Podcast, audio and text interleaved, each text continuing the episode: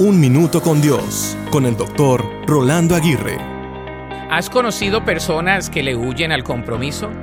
¿Batallas con ser comprometido o comprometida?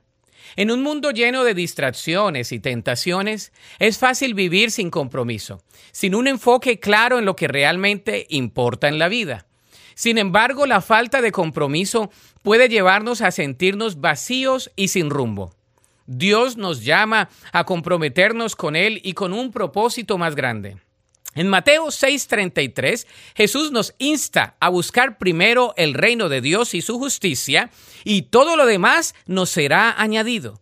Esto significa que cuando ponemos a Dios en el centro de nuestras vidas, todo lo demás encajará en su lugar. Cuando vivimos sin compromiso, corremos el riesgo de desperdiciar nuestro tiempo y energía en cosas que no tienen un propósito duradero. Sin embargo, Dios nos llama a vivir con un propósito y a comprometernos con la obra que Él tiene para nosotros. Hoy reflexiona sobre dónde has estado viviendo sin compromiso en tu vida. Ora a Dios para que te guíe y te ayude a comprometerte con lo que realmente importa. Recuerda que cuando te comprometes con Dios y su propósito, encontrarás significado y plenitud en cada aspecto de tu vida.